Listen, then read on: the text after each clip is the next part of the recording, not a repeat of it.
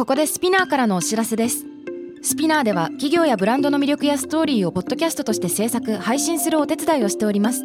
ポッドキャストを通してお客様とのタッチポイントの創出とエンゲージメントを向上させてみませんか？お問い合わせは概要欄の URL かスピナー .com のスピナーブランデッドポッドキャストからお願いします。 SPINEAR. Hey everyone, welcome to the club. I'm your boss Mila and レイコこのポッドキャストは私長谷川ミラと佐藤真国主玲子の2人でお送りするおしゃべりプログラムデジタル音声コンテンツ配信サービススピナーを通じてお届けしています。今同世代で共有したい情報や悩み私たちが感じる社会の違和感などヤングボスならではの切り口でお話しします。番組のハッシュタグはハッシュタグ調教ヤングボスすべてカタカナで伸ばし棒をつけてお願いします。メッセージの宛先は概要欄にあるメッセージフォームのリンクからフォローボタンもお忘れなく。ということで Happy two Two year anniversary イエーイまたケーキとか出てこなかった。ね。うんスタッフも聞いてないし。聞いてないし。帰るってケーキもないいし花もないし 今帰るって言ってるしこの会話も今聞いてくれてないし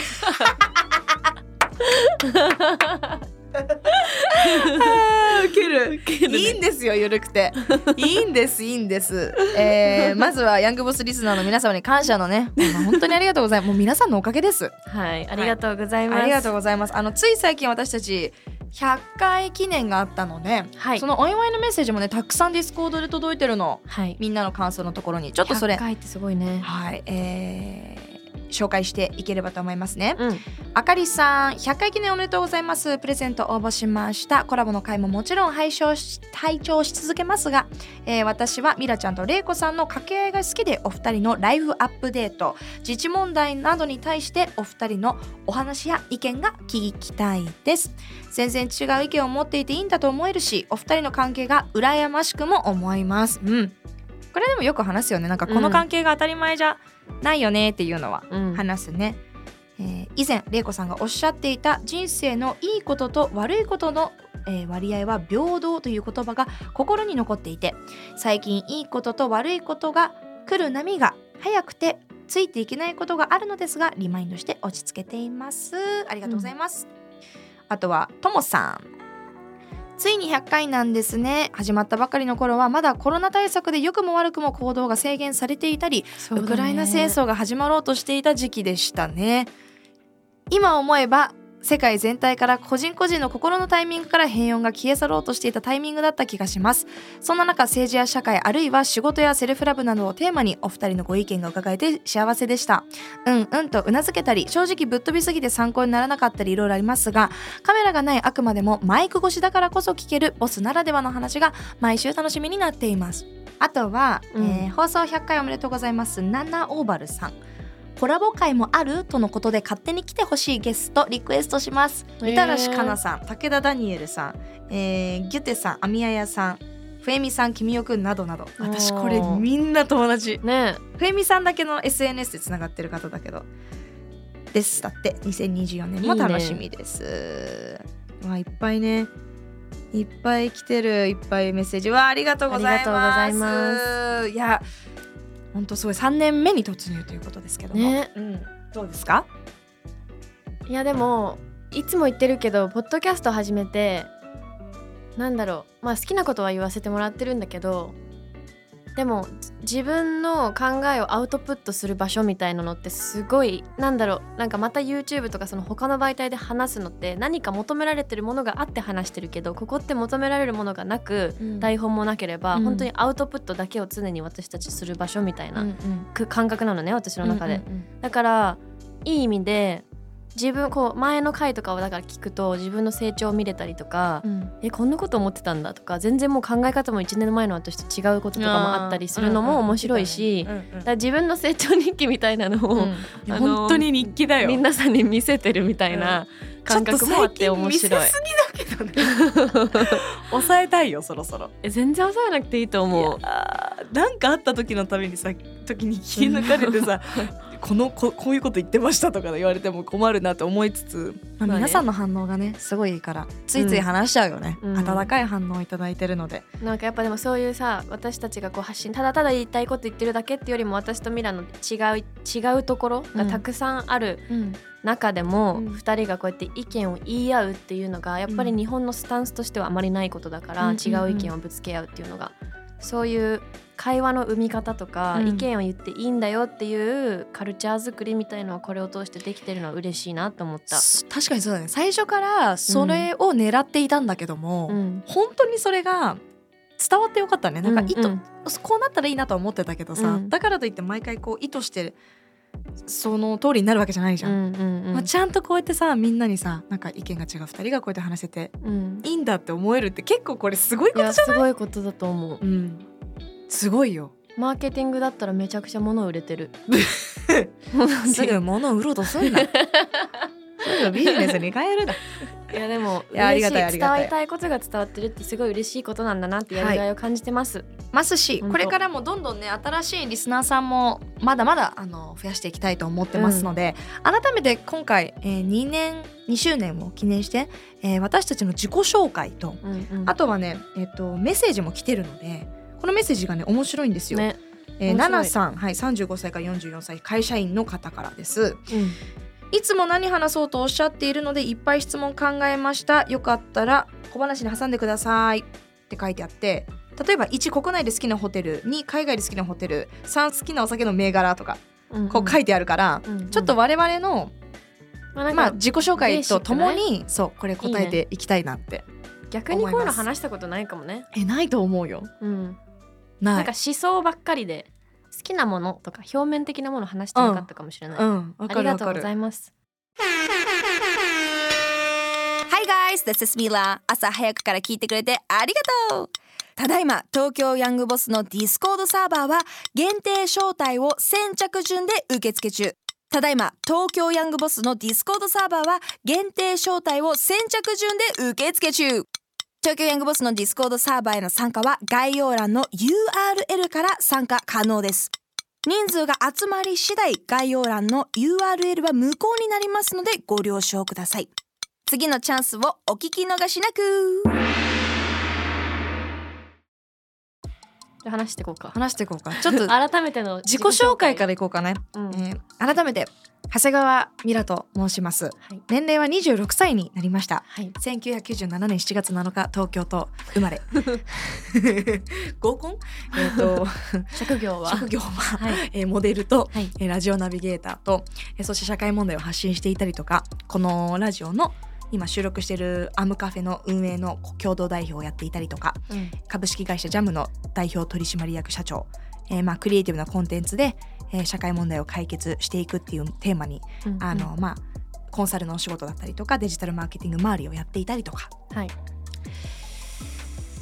すかね。そうです。をはい。あのやらせていただいております、えー父親は南アフリカ人ということもあって母は日本人なんですけども、まあ、あのインターナショナルスクールに通っていた時期と日本の学校に通ってた時期と、まあ、あとはがっつり高校はもう芸能学校だったんで高校ねほぼ行ってないんだよね私振り返ると行ってないの？あ仕事してたの？あ仕事してたから。そうそうそうそう、んん。なんだけどなんかそういうような幼少期を過ごして、えーおりました。はい。妹が、えー、一人います。腹違い含めるともっといます。5人兄弟です。そうなんだ。あそうだよ。五人？下に3だから下に4人いる。そっかそっか。そうそう。定期的には会ってる。うんうん。みんなで。あの両親は円満離婚うん。で割と私も大人になってから別れたんだけどうん。あのちっちゃいキッズが下に妹が、はい、たくさんおります。うん。趣味は？合コンだ ね。ね、はい。しでもやったことないよね。ない。趣味は K-POP 鑑賞。うん。K-POP オだタクは13歳の時からやっています、うん。今ブラックピンクセブチニュージーンズ好きです。去年は韓国5回行きました、えー韓国語勉強中ですアニョハシミが、えー。なんだろうね。あと好きなことはうーんあのー美味しいご飯を食べること、うん。そのために頑張って働いてます、うん。そうだね。しはいもうそれはずっと言ってんだけど美味しいご飯食べるために働いてます、えー美味しいお酒も好きです、うん。えっ、とうやってお話しするのも好きです、うん。ただ若干えー人見知りですあの、うん。自分で言うの好きじゃないんですけどうん。このこの仕事のしてる時のテンポってテンションで初体験初はなんていうの初体験っていうか。すぐ下に行っちゃうんだから。違う違う。えっとは初対面。初対面の人に会うとちょっとびっくりされます。そうだろうね。はい。私もミラの第一印象そうだもん、初めまして。みたいな感じだもうんね、んうん、どうしたらいいかね分かんなくなっちゃうんですけど。えまあそれはまああの改善中で頑張ってます。はい以上です。よろしくお願いします。楽にしれいこはい。何歳？私はですね、はい。佐藤真国修玲子と申します。えっ、と28歳になりました。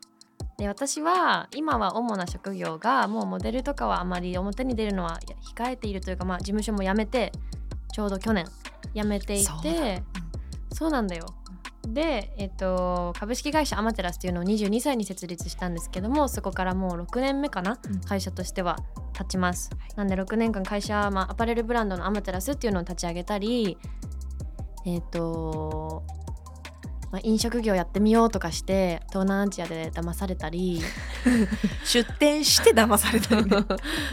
今なんかすすんごいダサいやつらに乗っ取られてダサいことになってるらしいけど。そうなんだ。はいでもなんかそういろんなもう人生波乱万丈が私の人生のテーマで、うん。でもなんか常にリスクを取ってチャレンジするみたいな精神は私の多分父親から来てて、うん。あのいろんなことをチャレンジしたいなって思っているんですけど今は、まあ、アマテラスっていうブランドを成長させつつ今年も決まっているのは抹茶ブランドをやろうかなとか、うんえー、と空間デザイン事業を始めたりとか、うん。会社としての事業拡大っていうのをちょっとビジネスウーマンらしくうん。やり始めております。っていうのが、私のもう日々やってることっていうのはそこでで、うん。ポッドキャストやらせてもらったりとか、うん。自分の SNS で発信事をしたりとかしてるんですけどうーん私もミラー、まあ、ハーフではないんだけど佐藤真国シレ子っていうのは、私のお母さんが再婚ね、うん。カナダ人と思春期の頃にしたんです。はいっていうのでなんか気づいたら名字2個になってたみたいな 状態で。さ佐藤玲子で生まれたんだけど、うん。なんで13歳からマクにシュレイコになり、まあ、芸名っていうか外に出る時にハーフじゃないしって思って佐藤っていう名前を残したまま今私のなんかまあうん。ステージネームというか自分の中でのアイデンティティは佐藤マクにシュレイコっていう名前なんですけど。はい。あと何？え趣味は？趣味？趣味なんだろうな。だからさ玲子が聴く音楽がどういう音楽かこの間知らなくて結構話したよね。What kind of music do you listen? みたいな。あー。えでもいろいろ結構好き。ジャンル広い。ジャズとかはあまり聞かないけどサム・スミスとかなんかそういうなんていうのそういうポップスなんだけどすもうちょっとメローな感じが好音きかも。楽聴く日もある？毎日？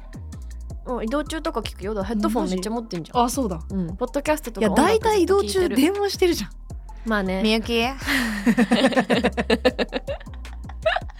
みゆきもしもしみゆき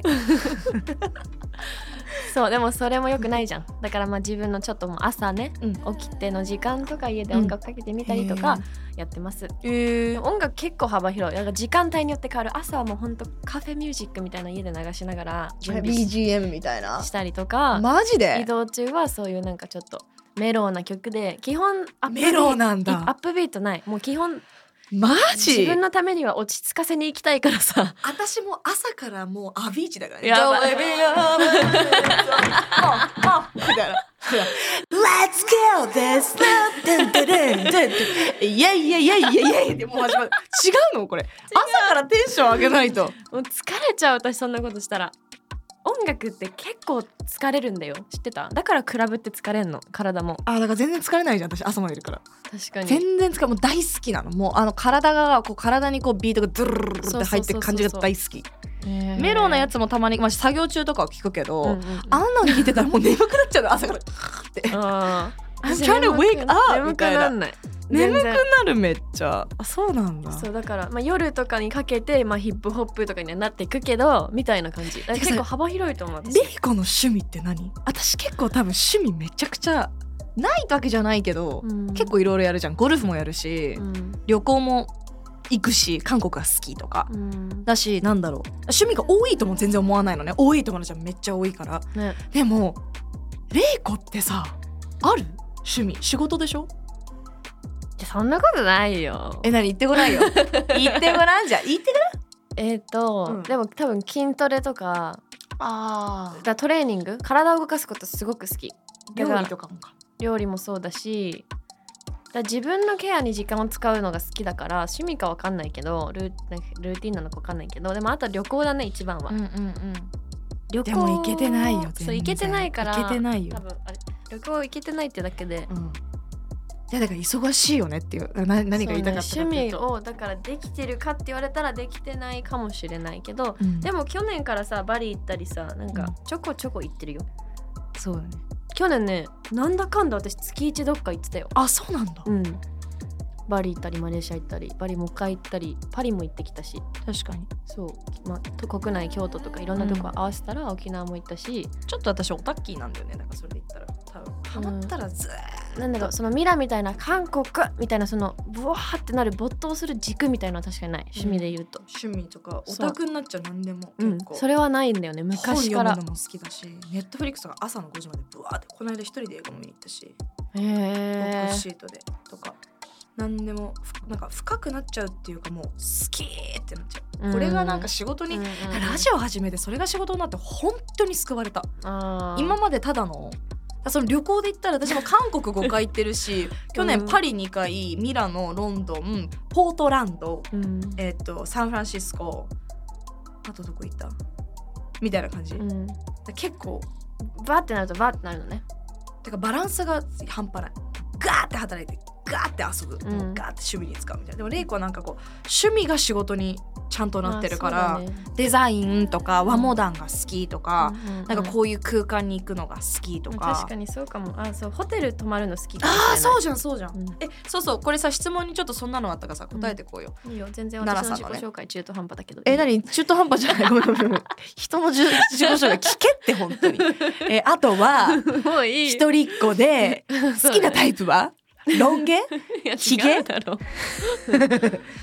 はい。はい。いやいやまああのじゃあ質問答えてこ答えてこそ、はいここから。はい、い。いよ。はい。えー、じゃあそれこそ、えー、一国内で好きなホテル教えてください。はいはい。いっぱいあるよ。私あそう。ほんとコロナになって旅行に行けないってなったのがストレスすぎて東京中のホテルに泊まったの。泊まってた毎月。どうだった？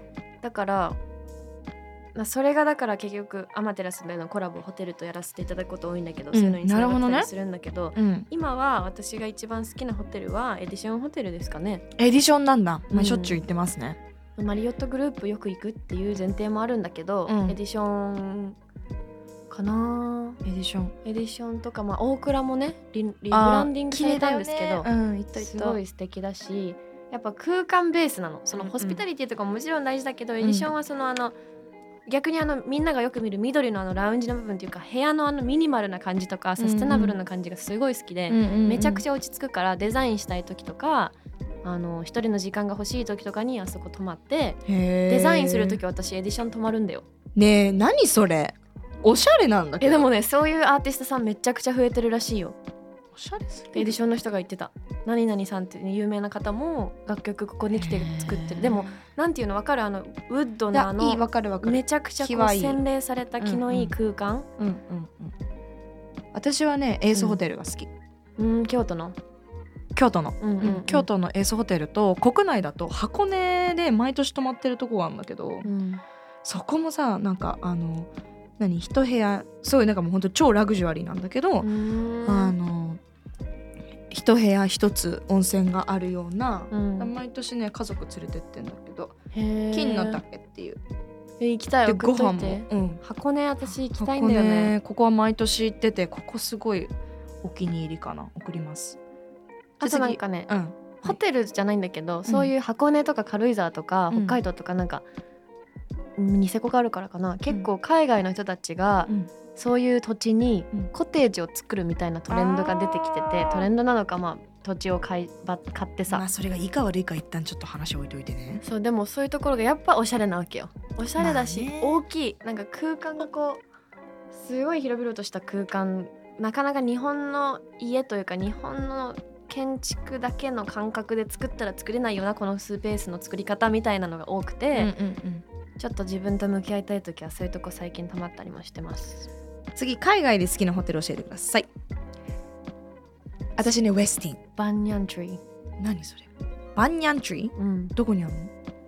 バンニャントリーどこにあるの？かアジアメインかな、へバンニャントリーは五つ星ホテルでなんか香港かどこから泊まった時に部屋の中にジャグジーとプールがついてたの、それえで何このバブリーのホテルやばってなって。へでもなんかアジアバンンなヤンツリープーケット、アジアンな雰囲気もあるし、いいね。すごく好きです。私はねウェスティンホテル。子供の時パパがウェスティンすごい好きでうん。ウェスティンのグアムとか泊まってたり。で話聞いてたらこの間ウェスティンの話してたらパパが「いやパパ大学の時あの、カナダで1年多分きなんかでバイトしたんだよね」それがウェスティンホテルでバイトしてたのって、へだからそれもあって自分がウェスティン泊まってて。う、ん。でグアム行くたびにウェスティン泊まってて。うんうん。でまあ恵比寿のウェスティンホテルもよく仕事で使わせてもらうんだけどそれなんかイベント会場としてね、これ全部共通してんのが香りなの。うんうんエントランスの。で子供の時から嗅いでるからすごいそう。そういうのいいよね。落ち着くのでやっぱ南アフリカに去年一人で行った時にうん。どこのホテル泊まったらいいか分かんなかったからそういう時にあちょっと背伸びたけどウェスティンだったらなんか守ってくれるだろうと思って、であのウェスティン泊まったらやっぱあのロビーのふわーって香りでもうホームなわけよ。あこれがホスピタリティなのかなってちょっとなんか思った。うんっていう意味でなんか懐かしい場所。王道だけどウェスティン。はい次。はい。3好きなお酒の銘柄。教えてください。お二人のイメージはもちろんドンなんで？えドンペリ？あれじゃない？うちらがウルトラ行ったからじゃない？うん。もう私ドンペリとさ昔はさお仕事してたからさうん。スポンサーで、ああそうなんだ。その時めちゃくちゃドン確かに乗せてたっていうイメージがついちゃってるのかな。私そんなにドンペリガールじゃないけどね。うん。私はビール。ビールだよねミラービールだしレイコも私といるとビール飲むでよね、飲む最近。美味しく見えるでしょ？うん見える見える。ビールとえ好きな銘柄は日本のだったら札幌。ハイネンケン。札幌ハイネンケンとか。ちょっと軽めが好き。ああのすっごいしっかりっていうよりかは。軽めが好き。あとはえっとねいあのイタリアンビールで一個美味しいのもあるしうん。ワインに最近すごいハマってて、うん。ママがあのワインのソムリエの資格を今取ろうとしててすごい。でなんかそれを話聞いてると余計に楽しくなってって南アフリカも一人でワイナリー行って一一本ぐらい飲んだ。一人ってやばいよね。美味しすぎて。あなたが？うん。一本？いや。すごいね。全然余裕で。美味しいのよ、昼間っから。すごいわ。34三時ぐらいか飲なめるもんねミラそうだね。私お酒美味しいって思い始めたのなんかものによるしまだいまだにね。でも、うん。ほんと最近のことでうん。仕事で飲まなきゃみたいのが増えたから飲む広さなんかバラエティは増えたけど最近泡盛飲めるようになったとか、そういうまだまだ私そのフェーズなんですけどでもワインは好きなのね、うんうん。前も言ったけどケンゾーエステイトのお酒で私はワイン飲めるようになったからそこのがなんかバイアスもあるかもしれないけどすごい好きで。ケンゾーはね多分ね本当お酒が好きじゃない。人も好きになると。思あそうなだ。うんもうもう王道っていうかもう絶対美味しい。美味しいよね。あれはでもなんか美味しくないっていう人いないへえなんていうの癖がないっていうかもないよ。う絶対美味しい、なんかフルーティーな感じだし。なんかもうちょっと私たちもニュージーランドとかそういうなんかドイツとかのワインが美味しくなってきたんだって。ドイツってもともと美味しくなかったの。でへちょっとそっちに行きたいな私ナパバレーのワインっていうのがまだ私はそこが好きなフェーズでヨーロッパとか行くのはまだわかんない。なるほどパリ行ってもわかんなかった。ナパか。オッケーオッケー。次ブライズメイドしたことありますか？ブライズメイドあるな。ある。ブライズメイドどころかもう司会までやってるよ。もう来年も司会で23件やるよ。司会屋さんですか？確かにそういうこういう仕事してたらねそうなるんだろうね。あてかね私からねお願いするの私じっと座ってる方が苦手だからお願い司会やらしてっつって。結結婚するって聞いたらで日本語と英語ができるからさ友達はみんなどっちも喋る子が多いから、そっちでお願いしたいみたいで。あります。あ好きなお菓子ジャンクフード。食べることありますかって。私はジャンクフード大好きなの食べないようにしてる。でも大好きだから食べないようにしてるけどシェイクシャックが大好き。あとエネナも大好き。シェイクシャックは好き。あとアメリカンピッツァも大好き。シナモンロール。セレブンってこと？そう。シナボンもねあれもうカロリー爆弾だよね。楽なんだよね。あれさ丸々1個食べたらカロリーやばいと思ってさミニボン6個セットとかにするとさみんなめっちゃ結局食べてるじゃんみたいな同じ分みたいな。もっとじゃない。うんもっと食べてるかもあとは食べるお菓子。食べないんだけどなんかたまに食べたくなる。たまに食べまあ生理の時とかね食べたくなるっていうのが最近ある。でもねレイズンっていうブランドあるでしょ？ポテトチップスの。はい。のケチャップ味って食べたことないでしょ？レイズ？ない。カナダにしかないんだけど食べたことないよ。今はわからない。もしかしたらは展開してるかもしれないけど。大好きよ。大好きです。昔ででも食べない。甘いものよりしょっぱい派。うん。Me too, me でもお too 菓子は結構私芋けんぴとか好きなの。あーわかる。芋けんぴとか。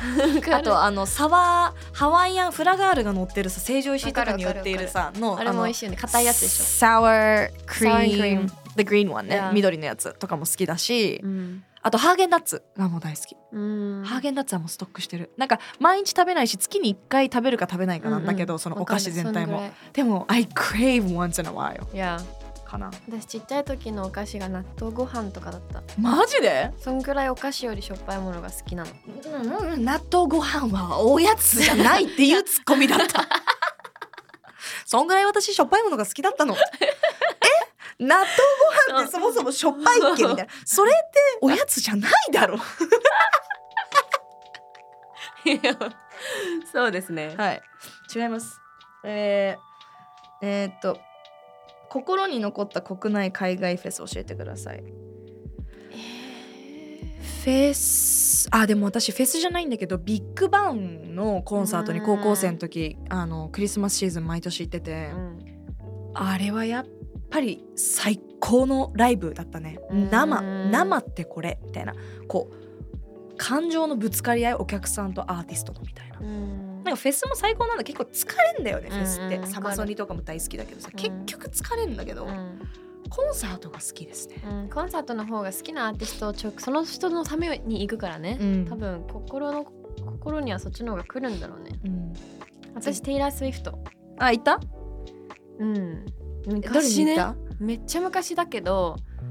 私テイラーめっちゃ好き。初めて行ったえコンサートテイラー私もだよ。武道館のやつ。私ね13歳だった私で行ったんだけどカナダその15歳ぐらいかな。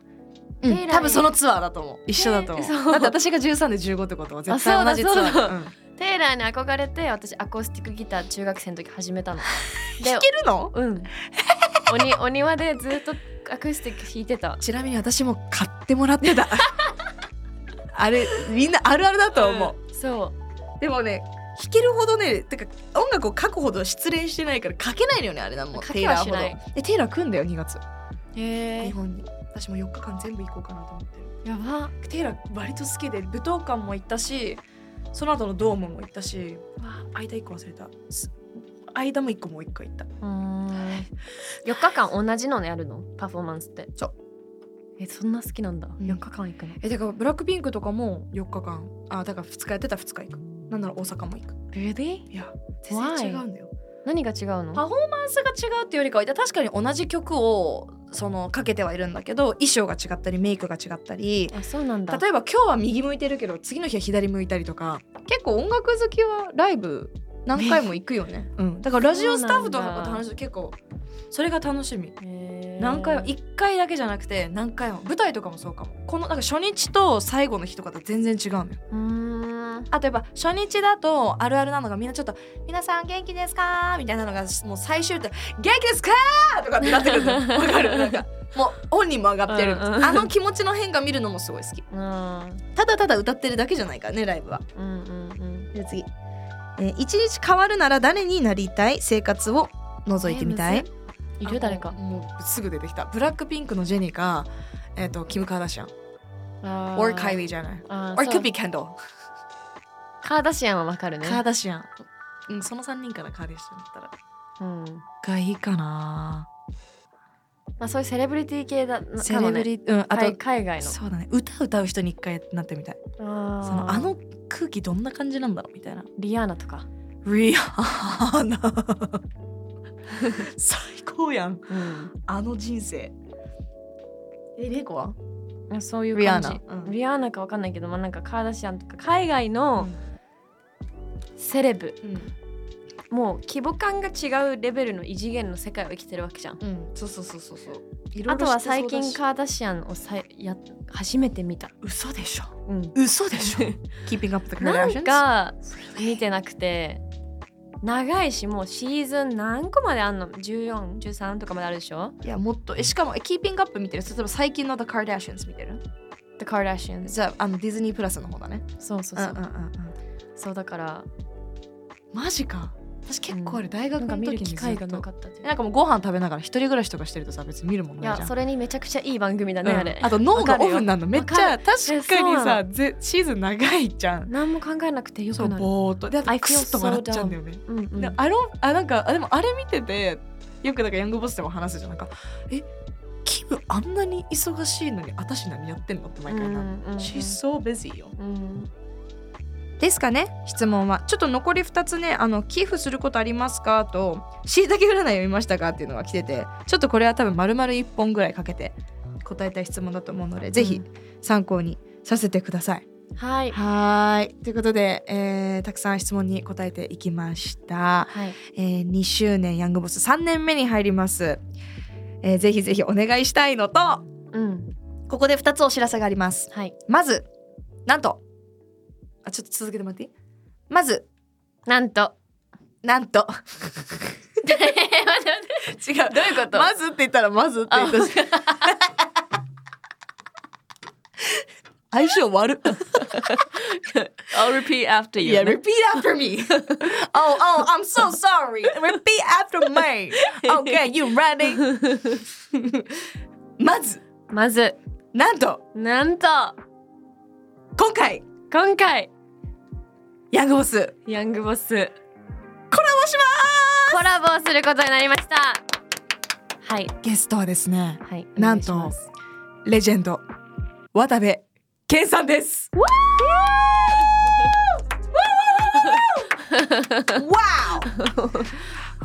おすごい今ホッケーゲームのイントロみたいだったね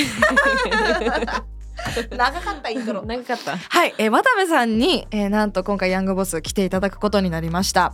あの一応背景としては私が今やっている、えー JWAVE の番組の前に同じ枠で渡部さんがやっていたっていうところがはい。一つ、あの背景としてあるんですけども、そうだっはい。ぜひぜひあの来週配信でコラボ会。あんな話やこんな話やちょっと、まな、真面目な話からみうん。私たちも発見があったよね。うん。っていうところもありましたので、うんうん。えーぜひ来週の配信分を楽しみにしていただきたいのとはい。あと、えーインスタでも似合わせてましたステッカー。はい。あれ可愛いよね。可愛い。めちゃくちゃ人気だったねあれ。あれリスナーさんがデザインしてくれたんだよ、そうなんです。もうめちゃくちゃ可愛いステッカーをなんと今回販売することになりました嬉しい。やなんか初めてのグッズだね。そうだね、うん。あのー詳細はウェブサイトだったりインスタとかチェックしていただければと思うんですけどもはい。ちょっと数量限定になってはしまうのですが、うん。今回ステッカーをご用意しましたのでぜひあの何？まあリスナーの証っていうんですか？まあ東京ヤングボスギャングということで皆さんゲットしてほしいと思います。ぜひぜひ。は。い。私パソコンと携帯とかに貼ろうかなと思ってた、うんう愛いもんねあ可れ愛いの可愛いんですよ。ね。はい。こちらもぜひ合わせて、えー概要欄にあるリンクとかがあるのかな、うん。はい。チェックしていただければと思います。すべては本当にあのこういう大きいねなんかステッカー出したりとかコラボしたりとかって皆さんのおかげなので引き続きヤングボス応援してください。お願いします。ありがとうございます Okay, thank you all for listening. That was Mila and Draco bye.「